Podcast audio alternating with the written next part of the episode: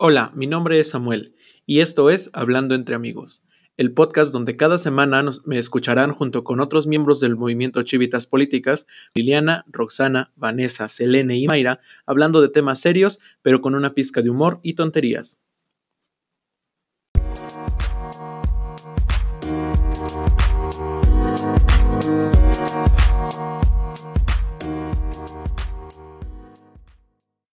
Amigos, ¿cómo están?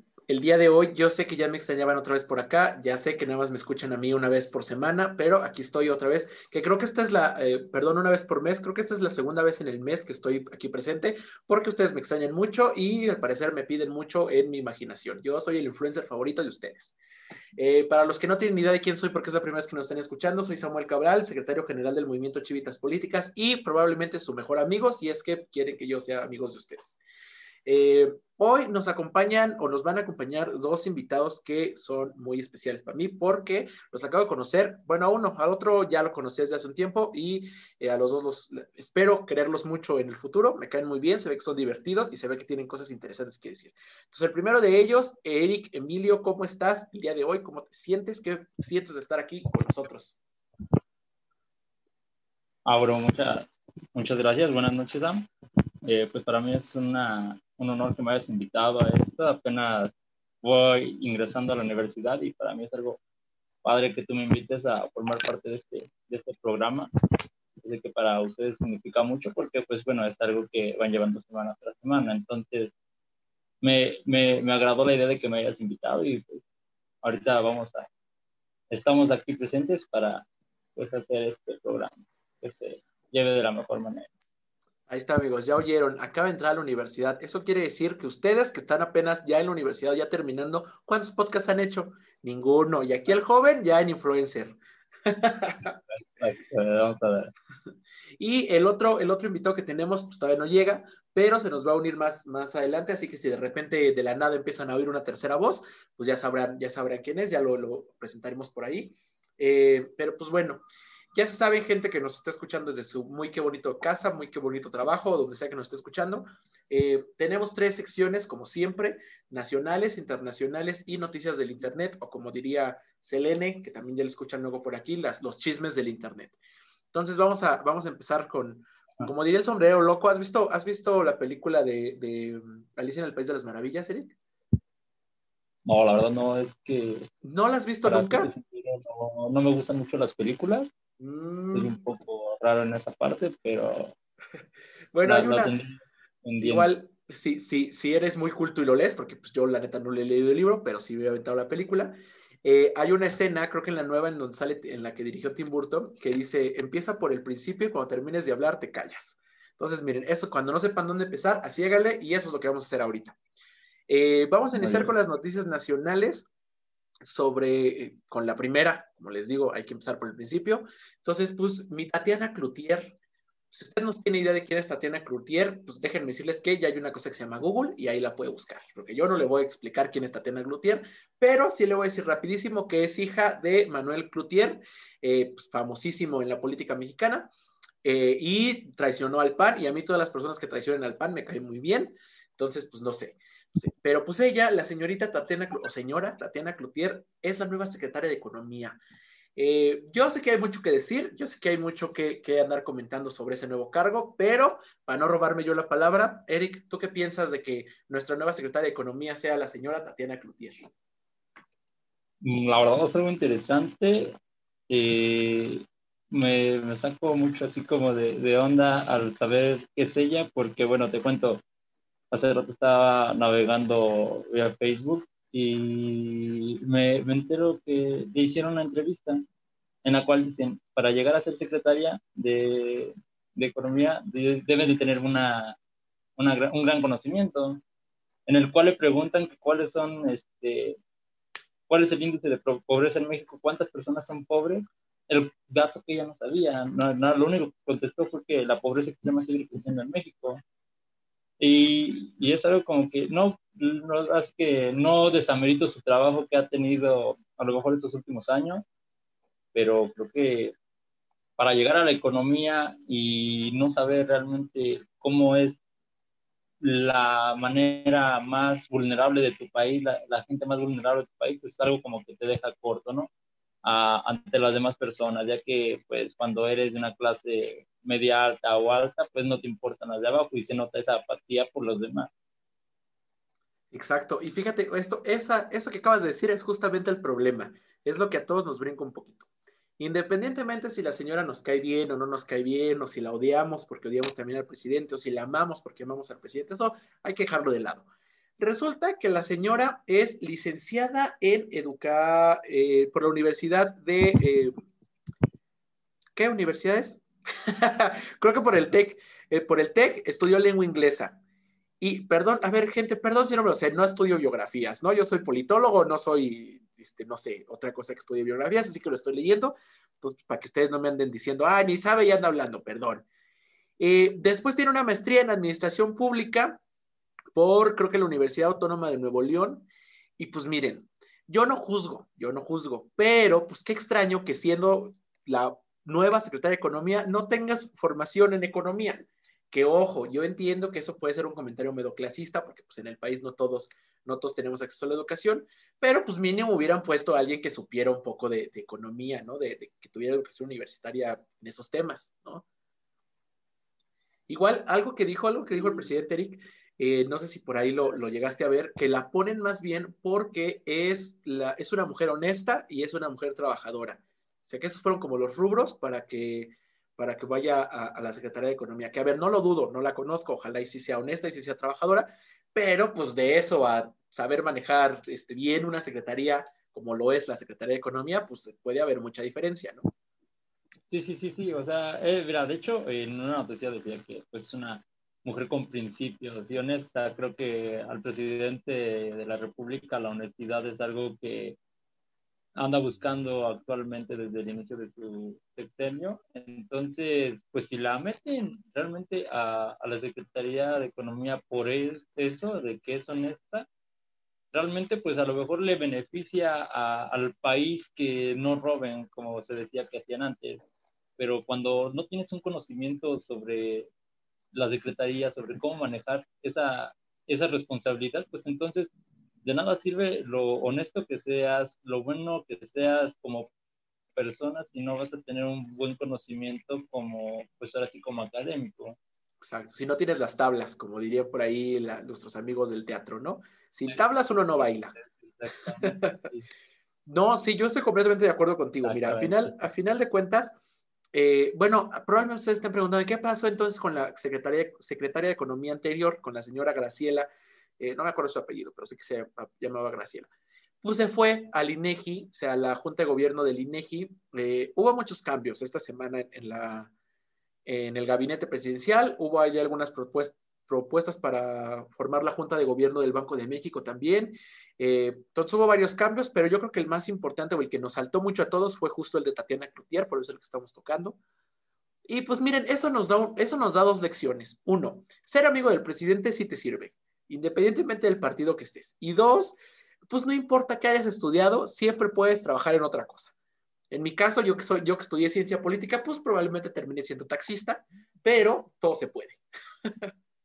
Sí, sí, sí, así es como tú lo dices. Efectivamente, eh, hay personas las cuales no, es más, imagínate, no es necesariamente, no hay que tener estudios para poder llegar a ser diputado o tener un puesto público. Y, no, y no digo que no tener estudios sea, te haga ser una persona menospreciable o que no tengas un valor como las demás.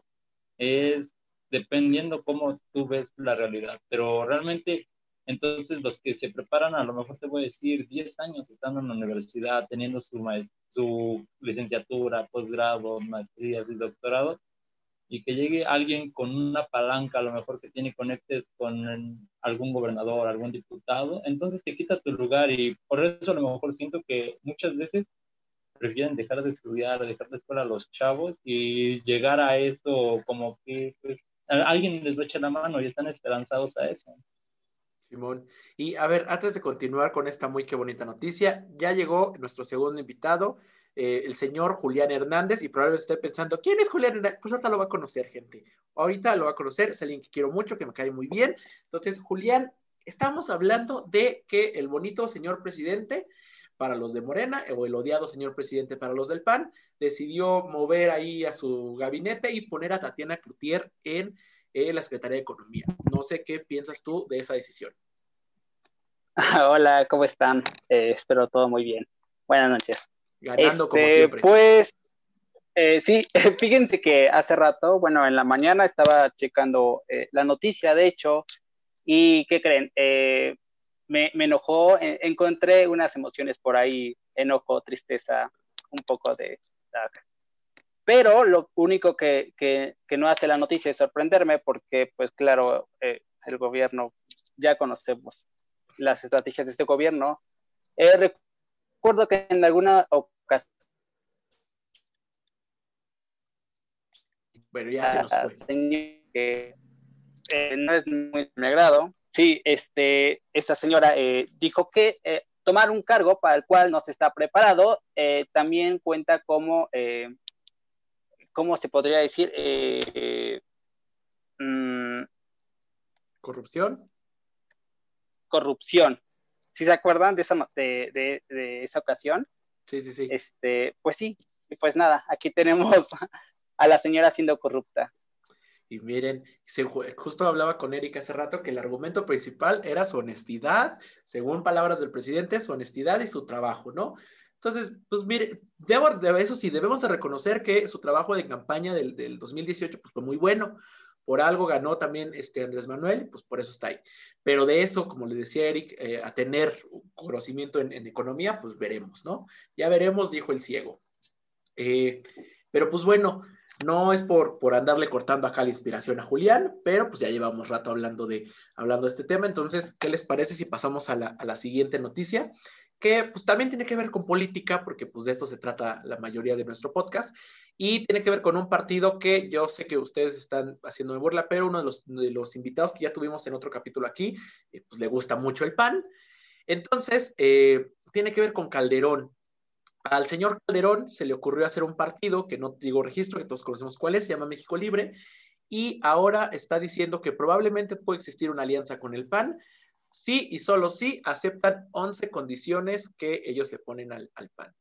Entre las condiciones, que no se las voy a leer todas porque pues qué flojera, pero entre las condiciones que, puso Calderón y, la señorita señora Zavala para, para el PAN, pues fueran que el PAN se, se posicionara en contra del INE para decir que por qué no obtuvo su registro, que eh, se afiliara a todas las personas que quisieran al PAN desde México Libre, que se convoque a una reflexión profunda y todo eso básicamente, desde mi punto de vista, no sé ustedes qué piensen, ahorita me lo van a decir, pero yo creo que el señor Calderón, una de dos, o está borracho o nada más está exagerando otra vez, porque ambas cosas le gustan. Entonces, no sé, Julián, Eric, ¿qué piensan del Calderón, su partido y el PAN? Eh, bueno, realmente eh, cuando, eh, cuando nació esta noticia de, México Libre, le dejé de tomar mucha importancia cuando vi que era Calderón que estaba al, pie de la letra aquí. Pero bueno, eh, fíjate que voy a tratar de decir algo bueno. yo pienso que como oposición este país está fatal. O sea, no tenemos, yo creo, una una fuerte oposición. Entonces, eh, vamos, por el lado bueno, podría ser que, no sé, quizás esta mm, reconexión entre Calderón y el PAN, pues traiga una oposición más fuerte, más eh, estructurada, pero pues se pone muy exigente el señor, hasta eso. Está indigna. Me, me da risa, la verdad. Tú, Eric, ¿qué, pues, a ver. de Calderón? Mira, para decir verdad, o sea, realmente creo que ya es alguien que nada más dando patadas de ahogado, ya se quedó en el olvido, ahora ya nada más quiere de una u otra manera salir adelante, y no tanto por, por él, sino por llevarle la contraria a alguien que, que lo ha dejado en mal, que es a López Obrador. Entonces, realmente pone condiciones sin siquiera tener algo bien establecido, algo que esté sólido. Eh, su partido está al tanteo, no se sabe si va a ser registrado o no. Él lo dice que es, pues es su partido, pero realmente partido de nadie porque nada más es para él. Entonces, es algo que lo único que busca, a, mi parecer, es algo nada más para seguir siendo figura pública y intentar vencer a la oposición, en este caso los de Morena, lo cual pues no creo que le sirva de mucho, ya que Morena ha tenido una gran aceptación por el pueblo de México y pues bueno, el que él tenga esa manera de, de esa estrategia para poder darle un golpe a los de Morena, pues no creo que le sirva de mucho, ya que nadie, o bueno, la mayoría de personas ha estado en contra de lo que hizo su sexenio, que fue la verdad un sexenio muy malo, entonces pues, si ahora él quiere lanzarse para hacer un cambio, pues déjame decirte que lo hizo y lo hizo mal. No, y aparte, miren, su partido pues registro no tiene, entonces que se ponga muy exigente como si fuera una fuerza política importantísima, pues no, señor Calderón, ¿no? Eso sí, si usted allá en casita es Felipe Calderón o Mariel Zavala y nos está escuchando, patrocínenos, por favor. No vamos a ir, sí al podcast, porque necesitamos dinero para unos micrófonos y otras cosas. Pues, por favor, patrocínenos. Pero justo otra de las, de las este, condiciones que me saltan, no sé si a ustedes también o nada más fue a mí, fue una en específico en donde dice que, que eh, o sea, que el PAN tiene que reconocer un poco las causas por las que se fracturó el propio partido en 2018. A mí eso me suena a pídanme perdón porque me salí muy ofendido del PAN y digan que me extrañan mucho.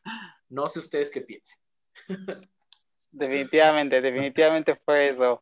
Eh, también eh, algo que me da mucha risa es que se tiene que condenar al INE, eh, al, Tribunal Electoral, por no, por no darle el registro, ¿no? Entonces, pues aquí estamos, ¿no? O sea, básicamente se quedó sin amigos y está buscando quién lo abrace, ¿no? En estos momentos. Mira, realmente es como, bueno, ya, ya se le hicieron a él en su momento es panista, por eso llegó a la presidencia. Eh, su esposa, pues ya fue, fue candidata a la presidencia en 2018. Este, o creo sí, pero no sé muy bien, no recuerdo. Eh, ahora ya no, no tiene ese apoyo.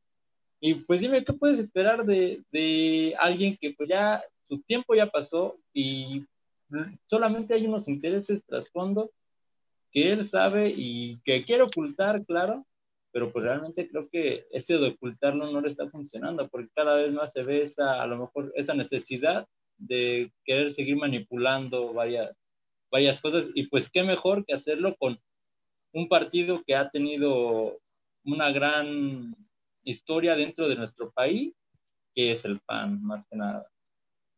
Vemos, ¿no? Yo, ustedes saben, amigos, ahí en casita, que el PAN y yo no nos llevamos nada bien, pero eso sí, habrá que reconocer que eh, la historia del PAN ha sido importante para la formación de democracia en este país.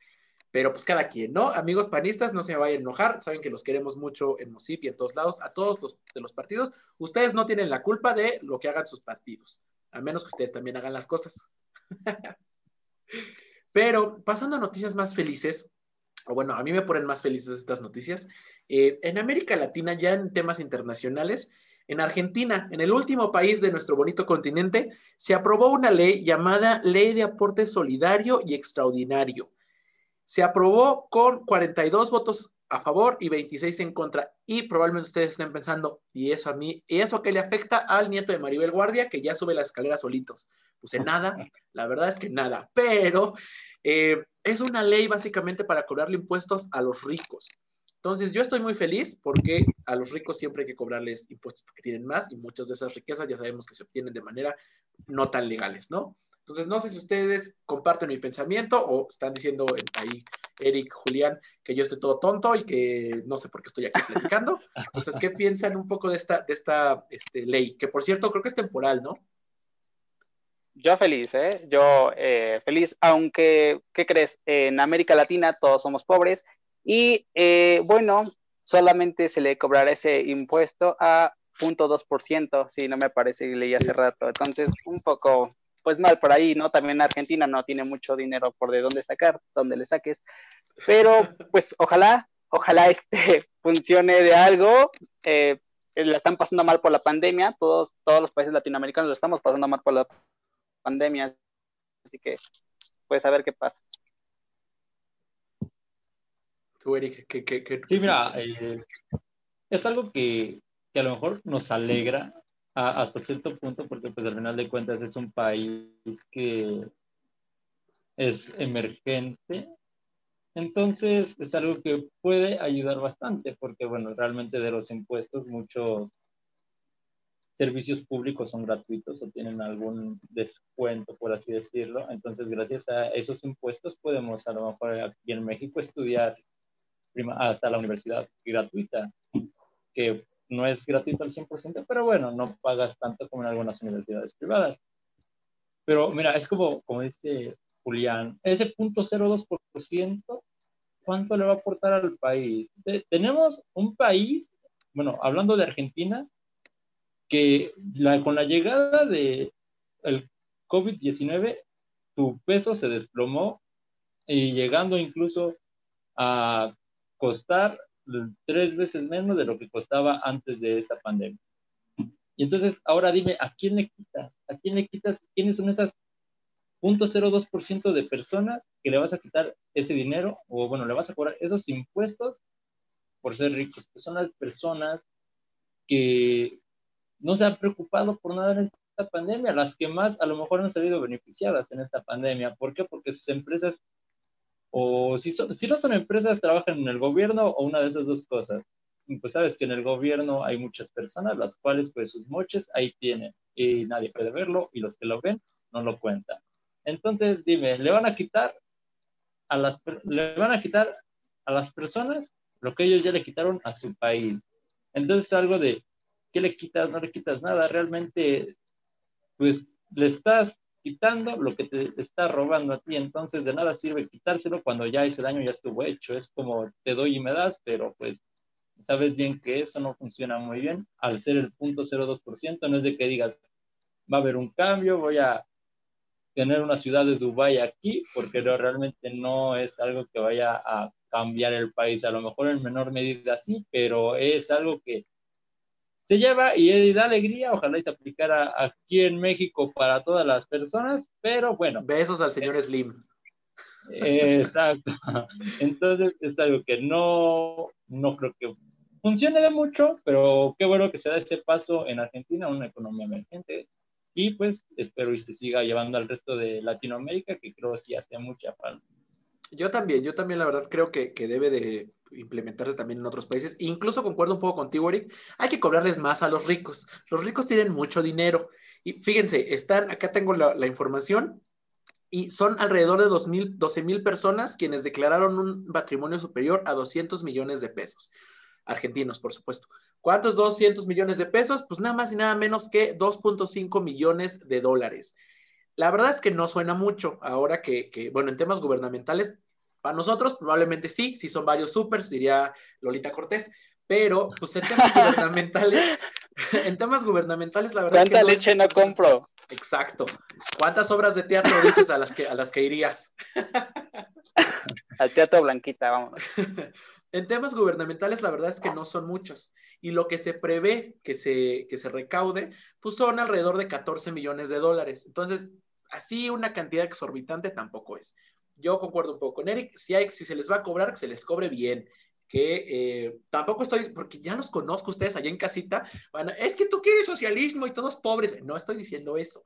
Estoy diciendo que los impuestos tienen que ser redistribuidos para que ayuden a las personas, a las personas con menos. Ay, soñé, soné como el presidente un poco, ¿no? Sí, eres, demasiado honesto, anticorrupción. Yo pondría también a Tatiana Cloutier en mi secretaría, dices. Ah, algo quiere. Gobierno federal, patrocínanos. no, pero sí, a ver, esto suena probablemente, no sé si quieren decir algo más, pero esto suena un poco como eh, para los conservadores o los ricos que nos están persiguiendo y es que Venezuela, bueno, en este caso sería Venezuela del Sur y estas tonterías. No, lo dijeron los propios, el propio gobierno argentina no se está, de Argentina no se está persiguiendo a nadie, se busca que este dinero ayude a, solventar los gastos de la pandemia. Eh, ahora con la nueva, con las noticias que tenemos de la nueva vacuna y de que pronto va a llegar y que no sé qué, entonces pues ojalá les sirva y lo sepan usar bien y políticos argentinos dejen de robarse el dinero, por favor, y de endeudarse. No sé si ustedes quieran decir algo más sobre esta noticia.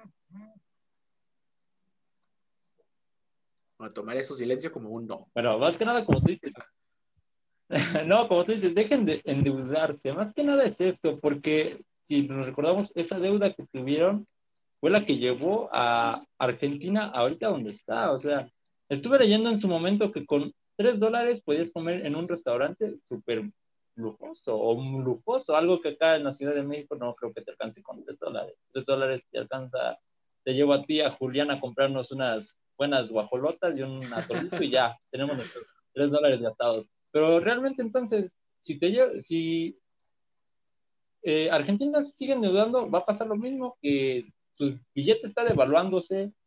Eh, ahorita el dólar eh, pasamos por un momento en donde también ya está bajando de precio. Entonces, pero aún así no les beneficia tanto a Argentina. Entonces, la única estrategia que puede tener Argentina para salir adelante es o no endeudarse y pues no detener este, la economía dentro de su país, porque bueno, el, el COVID-19 es algo que evidentemente va a hacer que se detenga la economía, pero no la puedes parar totalmente porque pasan situaciones como estas que está viviendo Argentina. Pues sí, yo acuerdo ahí contigo. Te entiendan políticos argentinos. No, no solo los argentinos, toda Latinoamérica, dejen de endeudarse, por favor. Julián, no sé si quieres decir algo más sobre, sobre esta noticia. No, todo muy bien. Este, fíjate que me parece bien que sigan buscando soluciones porque eh, atravesan muchas crisis, ¿sabes? No solamente es la crisis del COVID, ya teníamos crisis económicas en todos estos países. Entonces, pues, bueno, hay que buscar soluciones. El, tema de endeudarse, yo, yo, fíjense que, híjoles. Tú sí te endeudarías, eh, yo creo que, eh, no sé, pero yo creo que habría que checarlo bien, porque ¿de dónde sale también el dinero? Habría que checarlo bien. Eh, por ejemplo, hace unos meses, aquí en cuanto a México, también no sé si recuerden que surgió este tema de, oigan, vamos a pedir dinero a prestado o, qué va a pasar o, qué onda, ¿no? Y por ahí eh, leí un artículo de, de un directivo de Banquico este, donde decían, pues es que el tema no es endeudarse o no endeudarse, el tema es, pues, cómo vas a, a, restribuir esta deuda, ¿no? Porque endeudados ya estamos. Entonces, habría que checarlo bien, pues, pues nada, y buscar soluciones. Sí, yo concuerdo, yo concuerdo con, con ese comentario. Habrá que ver cuáles son. Y ojalá, amigos argentinos, ojalá sí les ayude un poco este impuesto, ojalá sí puedan eh, salir, aunque sea un poquito de, todo lo que está pasando en el mundo y específicamente en Argentina. Les mandamos un besazo hasta donde se lo quieran poner, allá en Argentina. Eh, bueno, siguiente temas internacionales. La última vez que yo estuve en este podcast, Ustedes recordarán, si es que ya nos tienen tiempo escuchando, que yo les dije que yo estoy un poco harto del eurocentrismo, de esta, esta afición por el norte global y que deberíamos de estar viendo a otros países. Cuando Selene viene a este bonito podcast, ella les habla un poco de Asia, pero nunca les habíamos hablado de África. Entonces yo me comprometí el último, en el último capítulo en el que yo estuve a hablar de África y les traigo una noticia que si bien no es exactamente de África, sí toco unos puntos que me parecen importantes. Eh, pues como saben, y para los que no sepan, Michelle Bachelet, la expresidenta chilena, es la alta comisionada de, los derechos humanos en la ONU y pues dijo que hay que detener la violencia en la región de Tigray, en Etiopía. Yo sé que están pensando, ¿y esa señora qué hace ahí? Ni sabe, miren, miren, yo creo que fue una buena presidenta, ya todos tenemos opinión en sus cosas, yo no, yo no viví en Chile en su mandato, entonces no sé, pero sí creo que estar poniendo sobre la mesa estos debates sobre lo que está pasando en África sí debe ser importante, porque ya hubo por ahí un toque de queda en, Etiopía, ya hubo por ahí algunas matanzas que hay que tener, bueno, algunos enfrentamientos más bien que hay que tener eh, presentes. Entonces, no sé, ustedes qué piensen de, de la incansable labor de las Naciones Unidas por detener la violencia, o eso es lo que dicen. Bueno, pues nada, a mí lo que más me preocupa aquí es la restricción a la libertad, ¿no? Que hay, porque eh, creo que cortaron eh, las comunicaciones, ¿no? Estaba leyendo. Y entonces, este, pues es un problema muy, muy grave. Eh, África siempre ha tenido estos problemas con, con estas luchas de Frente de Liberación Nacional, entonces, ¿qué te digo? Tristeza, mucha, pero no sé, no sé, habría que buscar más soluciones más que llamar a un alto a la violencia. Esa es mi opinión. sabes que antes de que nos digas algo, algo Eric, eh, la ONU a mí me recuerda mucho a la UNAM. Ustedes preguntan, ¿por qué nada que ver? Bueno, cuando algo pasa dentro de la UNAM aquí en México, lo primero que hacen es un comunicado. Y dicen, nosotros repudiamos, bla, bla, bla, y ya, no hacen nada. Pero nunca hacen nada. Ajá, sí, me caga. La, la, ONU me parece un poco así. O sea, no, nosotros la violencia. Bueno, va, pues vas a algo que, a ver, también entiendo, no es como que puedan hacer mucho. Digo, ninguna de las dos, ni la UNAM ni, ni la ONU, pues tienen policías ni fuerza coercitiva. Pero. Pero yo creo que sí se puede o sea, más que, más que repudiar la violencia, que es lo que siempre dicen, pues yo también la repudio, pero ¿qué cambia eso, no? O sea, nada. Eh, pues nada, o sea, la ONU es de las organizaciones más inútiles que actualmente existen, pero bueno, cada quien. Besos a la ONU, también patrocínenos, por favor. Eric, no sé qué, qué piensas tú. Mira, tal cual lo dices tú, da soluciones, pero no sabe cómo aplicarlas. Entonces, es de nada te sirve tener alguna solución si simplemente se va a quedar en palabras y no en hechos. Realmente no puedes ponerte en una postura la cual hable por el bienestar de todos los ciudadanos si no tienes una idea cómo darle ese bienestar a los ciudadanos. Entonces, creo que es algo nada más que lo hacen para que, la, que las ciudades o en este caso en África, que es un continente el cual pues ha tenido mucho rezago. Entonces, para que no se sienta así, para que no se sienta solo, para que vean que alguien se enfoca en ellos, más que nada lo hacen por eso, no es tanto de que digan, vamos a apoyarlos y todo esto, porque realmente muchas naciones se han beneficiado de, de ese, esa mala administración que se ha llevado y ese rezago que ha tenido eh, en esos países. Entonces, pues realmente nada más la ONU lo hace como para decirle, no estás solo, pero pues sigue aquí apoyando a los demás países que, sigan adelante. Sí, exacto.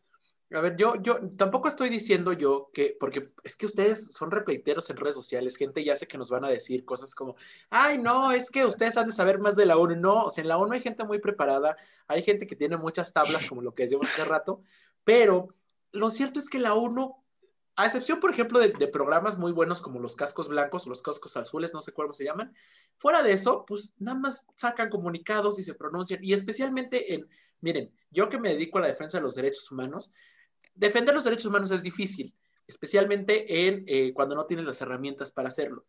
Y lo único que te queda, pues, es estar ahí diciendo y diciendo y diciendo que hay que hacer algo, que es un poco lo que hace la alta comisionada de los derechos humanos, la señora Michelle Bachelet, pero de eso a que de verdad pongan en marcha sus, sus, planes y sus, este, pues sí, programas para detener la violencia, pues hay un paso enorme. Porque piénsenlo así, si la ONU manda, junto con otras naciones y todo, bueno, con naciones, manda policías o, ayuda extranjera, pues estás violando la soberanía de Etiopía. Si no lo mandas, no estás haciendo nada. Entonces, está difícil, pero pues sí, deberíamos de darle un poquito más de oportunidad a la ONU para que haga las cosas, ¿no? No sé. Eh, pues no sé si quieran decir algo más de, esta noticia, de decirle cosas a la ONU y a su incansable labor por hacer un mundo mejor desde sus escritorios. Mira, retomando lo que dices de no, no puede hacer nada al respecto porque si lo hace es atacar a la soberanía y si no lo hace es pues no ayudar a este país. Realmente es algo como que digas, la ONU ayudará bastante, pero no tiene un poder sobre los asuntos internos dentro de los países, porque realmente esos asuntos internos le importan, pero no puede hacer nada al respecto. Los asuntos internos se quedan en tu país, entonces lo que pasa en tu país se queda en tu país y es problema tuyo, problema del gobierno y problema de la sociedad, lo cual a la ONU pues no creo que le afecte que corten las comunicaciones en Etiopía y digan, ah, no, porque las cortaron ya no vamos a poder tener esta organización, esta institución reconocida a nivel mundial. Entonces creo que de nada sirve que hablen si no tienen alguna solución para, para esa ciudad, para Etiopía en este caso.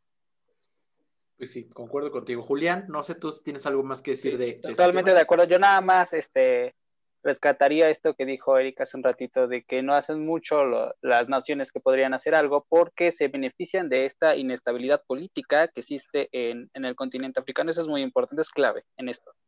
Se han beneficiado toda la vida y se van a seguir beneficiando. Pero pues bueno. Pues miren, un poquito de coraje. sí, justo.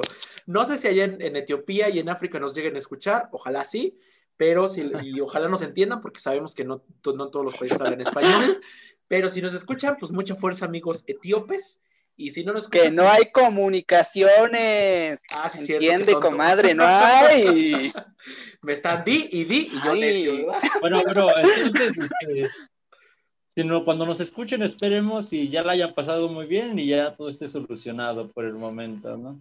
Que por cierto, esto, esto no tiene que ver con las noticias, pero hace rato estaba viendo en internet que eh, creo que fue RT, que pues ya sabe que propaganda rusa y lo que quieran, pero sacó una nota muy divertida, o a mí me pareció muy divertida, que hay un país en África, no recuerdo cuál era, eh, pero hay un país en África que no tenía escaleras eléctricas. Las pusieron y las personas al usar las escaleras eléctricas se caían porque no sabían usarlas. Y no lo digo para burlarme de mis privilegios de escaleras eléctricas, más bien lo digo para acordarnos de cuando pusieron escaleras eléctricas en el bonito estado inexistente de Tlaxcala. Fue noticia nacional, entonces, miren, no tendrán internet ahorita en Etiopía por, en Etiopía por lo que está sucediendo, pero escaleras eléctricas probablemente sí. Eh, Igual pero... están más avanzados que nosotros. Ajá, y uno aquí hablando a lo puro menso, ¿verdad? Sí, sí. Claro. está rastreando por el momento y tú acá diciendo cosas que no deberías decir. Chale, pues ojalá sí, ojalá sí, amigos de Etiopía. Eh, pero bueno, pasando a noticias más divertidas, pues, ¿se acuerdan ustedes de Lolita Yala? Probablemente ustedes la recuerden por Phil Barrera, vocero de aduanas y protección foto, ¿saben? Esta eh, muy adorable presentadora de noticias del canal 9, creo, del canal, de algún canal de Televisa, no sé, no estoy seguro de dónde salía, pero mundialmente famosa por ese gran gargajo y ese gran momento en donde se le mete el diablo. pues se volvió una emprendedora, sabemos que hace muchos años ya no está en la, en la televisión pública, bueno, creo que ni en la privada ya no está en la televisión, pero pues se volvió emprendedora y sacó unas bonitas camisas.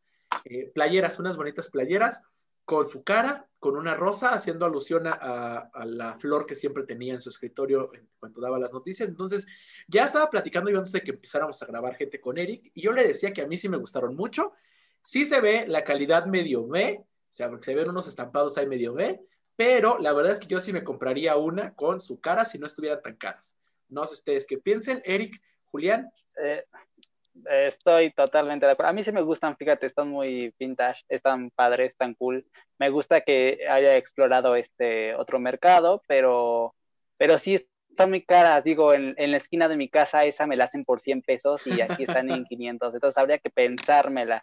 Pero dice que una parte piratería, dices. sí, pues sí, no, o sea, ¿cómo? Este, una parte de las ganancias se va a una fundación, creo, ¿no? Estaba checando también. Sí, sí, sí, no eh, recuerdo el nombre de la fundación, pero es para los damnificados. Yo tampoco, la estoy buscando. Pues gente, usted google ya sabe. El punto es que están muy caras. y este, y bueno, me gusta esta que, que, que, tiene su firma y nada más su imagen y hace alusión a esta novela de Vladimir, Nabokov. Eh, está muy chida, la neta. Julián preparadísimo, ¿eh? Novela de tal y del año tal al año tal, primera actriz, dice. Claro. está genial, a mí sí me gusta, pero pues muy caras, ¿no? Sí.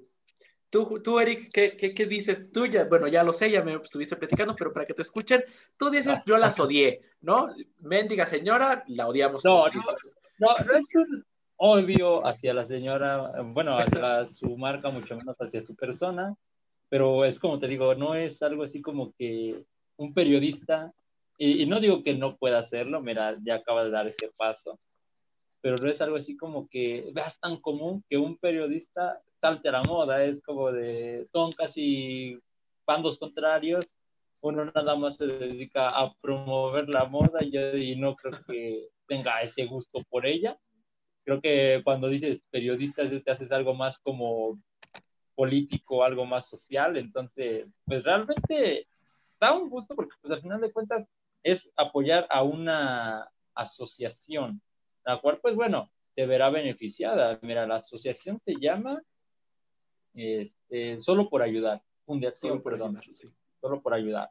Mira, los diseños no puedo decir que me agraden a mí en lo personal, ¿no? Es como te comentaba el del arroz, se ve, se ve coqueto, la verdad, no es, se ve simple, pero realmente se ve, está, está bueno. El de su cara, pues realmente como que te diga, no, a, mí, en mi persona no creo que diga, ah, voy a llevar una periodista ahí de, eh, eh, con su cara de una periodista, aquí me la va a poner, porque pues bueno, casi no me gustan los estampados en las talleras. Las periodistas, casi no te gustan las periodistas, dices. el precio, hablemos del precio. 499 y 549 pesos. Pues de eso, ¿cuánto porcentaje se va a destinar a la, a la fundación? ¿Y cuál son, varios, son varios supers otra vez. ¿Cuál es el porcentaje que se va a quedar ella? Entonces, supongamos, si vale 499 pesos y de ese un 70% se va para, de ganancias netas, eh, se va para la fundación, pues está padre, ¿no? Pero si supongamos se va una pequeña parte, pues como que dices, ayudas a la economía de alguien que, pues bueno, ya no trabaja, en su momento generó dinero. Y bueno, ahorita ya es como pues, un ingreso extra que va a tener, entonces, pues bueno, le va a servir mucho a ella. Y pues creo que siempre y cuando sea para algo bueno es algo que, que pues bueno, te va a, a alegrar el día que digas, ah, mira, la va a hacer para una fundación, dices, bueno, está bien, Ahora pues vamos a ver qué tal funciona esa, ese modo de ese nuevo paso que da y a ver cómo estarán los infomerciales de ella. Espero que sean muy buenos y que pues ahora sus playeras traigan la información que cura porque nunca me lo decía bien. ¿Saben qué estaría muy padre? Que te saque una con su cara así como con el gargajo así de, y que diga como Phil Barrera, vocero de Albano. O sea, yo sí la compraría, la verdad. Yo sí me emocioné. yo quiero una de Phil Barrera, de hecho. Sí, justo. que por cierto. ¿Sabes cuál es el único problema? Que no hay suficientes. Mmm, pinche gente. Entonces, ¿para qué sacan? no, pero fíjense, hablando de Lolita Yala, eh, yo no sé ustedes, pero yo en mi vida he vuelto a oír nada de Phil Barrera, vocero de aduanas y no sé qué fronteriza. ¿no? O sea, todos recordamos a Lolita Yala y cómo se le metió el demonio, como a Itati Cantoral cuando le cantó las mañanitas a la Virgen. Pero Phil Barrera no sabemos nada. Ya casi otra vez. Ay, que por cierto, no vengan, no, no vengan a la, digo vengan porque yo vivo cerca de la basílica, entonces no vengan a la basílica, gente, quédense en sus casas, seguimos en pandemia y cántenle, cántenle allá a su virgen en su casa si es que creen en eso, eh, así Juan Dieguito, como Itati Cantoral, ¿no? Eh, pues sí, yo creo que todos estamos de acuerdo en que, en que sí están medio carillas, ¿no? La verdad, sus, sus... A final de cuentas, como decía Eric y, Julián, pues es para ayudar y qué padre que se hagan. Ojalá sí las compren, ojalá sí las, las por ahí las tengan para que puedan ayudar a, esta fundación. Pero fuera de eso, lo cierto es que, pues no sé, sí, a mí, se me, a mí me parecen bastante caras.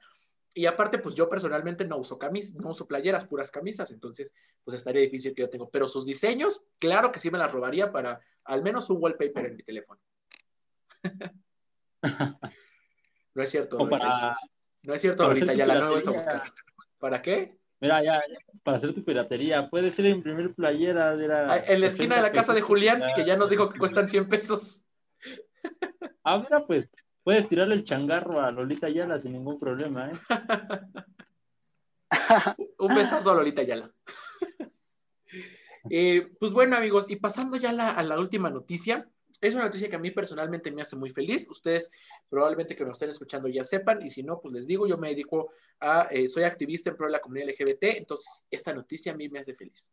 Resulta y resalta, como diría mi Pate Chapoy, que eh, Vice en español, Homosensual, Escándala, el Closet LGBT, eh, la Marcha del Orgullo de la Ciudad de México, AHF e y Grupo Impulse o Impulse Group México se unieron en un evento muy bonito que se llevó a cabo de manera digital para presentar la primera edición de los Impulse LGBTQ Plus Awards 2020.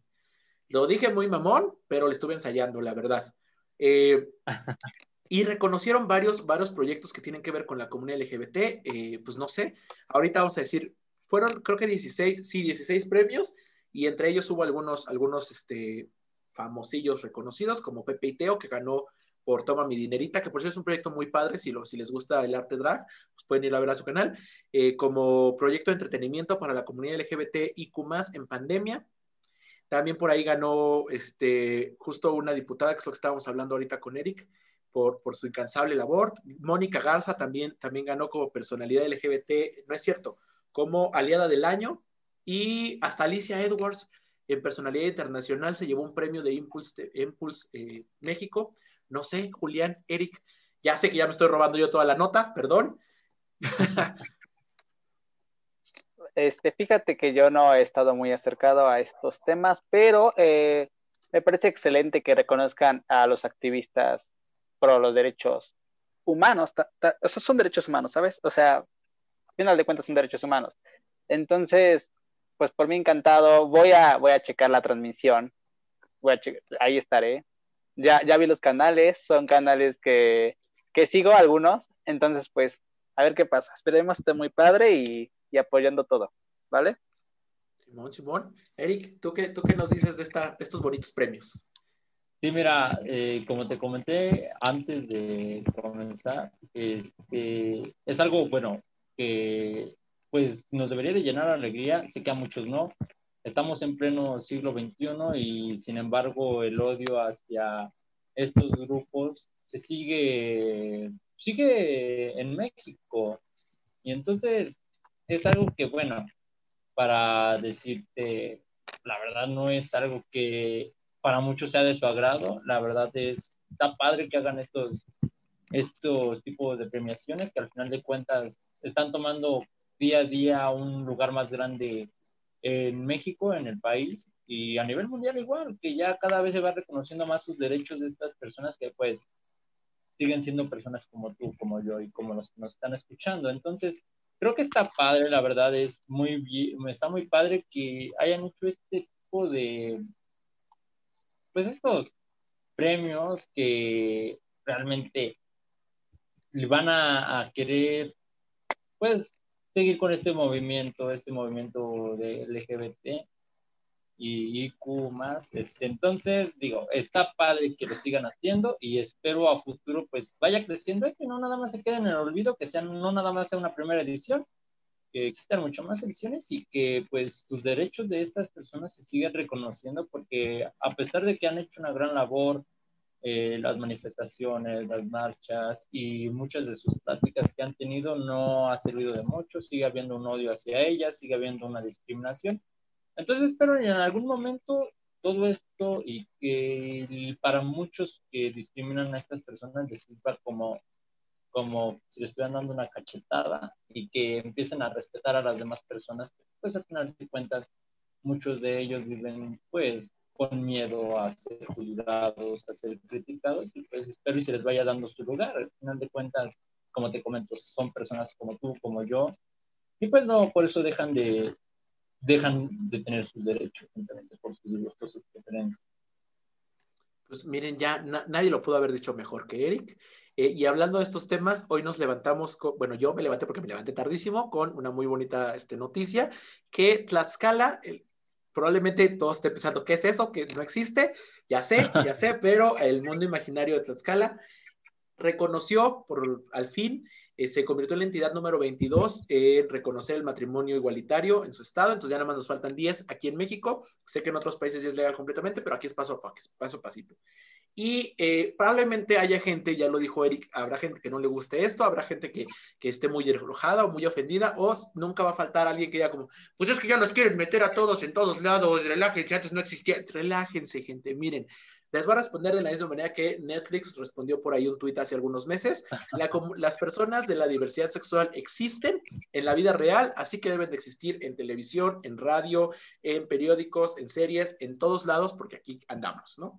Entonces, gente, no se ataquen, sean felices y qué bueno, Impulse México y, todos los colaboradores que hicieron estos, estos premios para darle visibilidad a los proyectos, porque no crean, no crean que nada más ahí ganaron eh, pues proyectos ahí sin sentido. Se ganaron proyectos que de verdad ayudan a la comunidad LGBT y en general a todos a visibilizar, por ejemplo, la pandemia del VIH, a visibilizar problemas de discriminación. Ganó por ahí Casa Frida, Casa Refugio Frida, que también es un gran proyecto de, eh, pues de varias personas que están haciendo ahí su chamba. Yo nada más quiero decir dos cosas, no sé si ahorita quieran decir algo más, pero yo quiero decir dos cosas. Uno, muchas gracias Impulse México por reconocer el trabajo de todas estas personas y qué bueno que lo estás haciendo. Y número dos, aquí estoy. Si en algún momento el año que viene me quieres nominar, mira, yo no me voy a, yo no me voy a, quitar, yo no me agüito ni me quito, yo nada más me como unos bonitos esquites, gente. Entonces, miren, nomínenme, Impulse México, ojo acá. Eh, Julián, Eric, no sé si quieran decir algo más no, nada más. Hay talento aquí, ¿eh? hay que checarlo. Solo falta apoyarlo, dices. sí, Sí, pues ahora sí que, como tú comentas, espero y sigan haciendo más. Eh, ya veremos si te nominan el siguiente año. Y pues, ojalá, ojalá siga llevando a cabo esto. Ojalá, ojalá. Ah, estamos todavía en veremos. Y pues ojalá se siga llevando a cabo esto. Es algo que para muchos les arde, como comentabas para muchos otros les llena de orgullo, les da gusto, porque bueno, a pesar de eso, eh, en México no se ha tenido un gran apoyo. Y pues espero y sigan llevando esto más hacia algo más normal, o sea, no digo que no lo sea, pero es que para muchos es algo anormal esto, es algo raro. Y bueno, si te vas hacia los pueblos, hacia lugares más alejados de la ciudad, vas a ver que este odio hacia esas personas va a crecer más. Entonces, bueno, ya es cuestión de que año tras año o, bueno, vayan pues teniendo esa mentalidad más abierta y que puedan reconocer a las personas como personas cualquiera, como personas que tienen los mismos derechos, tienen el mismo valor y entonces pues así ya se pueda tener un buen equilibrio, equilibrio social y que exista ese respeto de tanto unos para otros y pues bueno, este este, estas nominaciones que hacen me parecen muy buenas. Es como te digo, estaba la senadora Patricia Mercado. Hay muchas que, bueno, la senadora, pues, no recuerdo si era de Sonora o pero es un lugar del norte, donde esta, estas comunidades han sido muy atacadas por, no sé por qué, desconozco, pero en el norte hay incluso han puesto castigos a las personas que, bueno, tienen gustos diferentes y pues entonces nos está funcionando como, como sociedad. Hay aún, aún hay y existe esa discriminación para personas que tienen gustos diferentes a nosotros. Entonces, bueno, espero y esto, estas nominaciones y esta, pues este, esta edición les sirva a más personas para empezar a concientizar, empezar a respetar a las, a, los a las demás personas y bueno, espero esto les sirva mucho también del gobierno para que empiecen a, pues, echar a funcionar su cabecita y que realmente acepten y le den el valor a las personas como se realmente se lo merecen. Exacto, estoy completamente de acuerdo contigo. Esto es paso a pasito, pero por eso hay que bajar la guardia. Ya saben que las personas de la comunidad LGBT existimos y resistimos, entonces aquí vamos a estar quejándonos de todo lo que hay que quejarse para tener una mejor vida. Eh, y pues nada, amigos, gracias por estar aquí el día de hoy conmigo y con todos nosotros los que nos escuchan. Eso que están oyendo allá en el final, probablemente, si es que lo están oyendo, es mi perrito, pero está chiquito, no se va a callar. Eh, mi nombre ha sido, bueno, es Samuel Cabral y me pueden seguir en todas mis redes sociales como Sam con doble M, C, B, R, L, así nada más. Las redes sociales de MOSIP son Movimientos Chivitas Políticas en todos lados. En Instagram es arroba chivitas-política. En Twitter, chivita Chivitas, guion bajo políticas, en la S también. Y pues no sé, Eric, ¿cuáles son tus redes sociales? Ahora, me, me, pueden seguir por Facebook como Eric Emilio Oliver Hernández. Y bueno, ya ahí dentro de esa van a encontrar el enlace de mi Instagram por quieran seguirme. Y pues bueno, son las únicas redes sociales que escucho, eh, que ocupo, perdón. Ya WhatsApp, ya soy el más personal. Pero pues bueno, si quieren seguirme, pueden hacerlo. Si no, pues no hay ningún problema gracias, Eric. Y Julián, ¿a ti dónde te seguimos? ¿Dónde vemos tus fotos, tus comentarios, tus cosas? Cuéntanos. Por todos lados eh, me pueden encontrar como Julián Voz en todas las plataformas y pues ahí estamos al pendiente. Ah, pues muchas gracias otra vez por estar aquí con nosotros el día de hoy. Eric, Julián, de verdad, el Movimiento Chivitas Políticas y yo personalmente les agradezco mucho. Y a ustedes que nos escuchan, ya saben, eh, están de acuerdo con nosotros, están completamente en desacuerdo con nosotros. Ustedes sí están a favor de, Tatiana Cloutier, están a favor de lo que dice o no Michelle Bachelet. No sé, cuéntenos en nuestras redes sociales. Los quiero mucho, les mando un beso hasta donde se los quiera poner y nos vemos la siguiente semana en este mismo bonito programa en Spotify o en Apple Podcast o en Google Podcast, en donde nos estén escuchando. Los quiero mucho. Bye.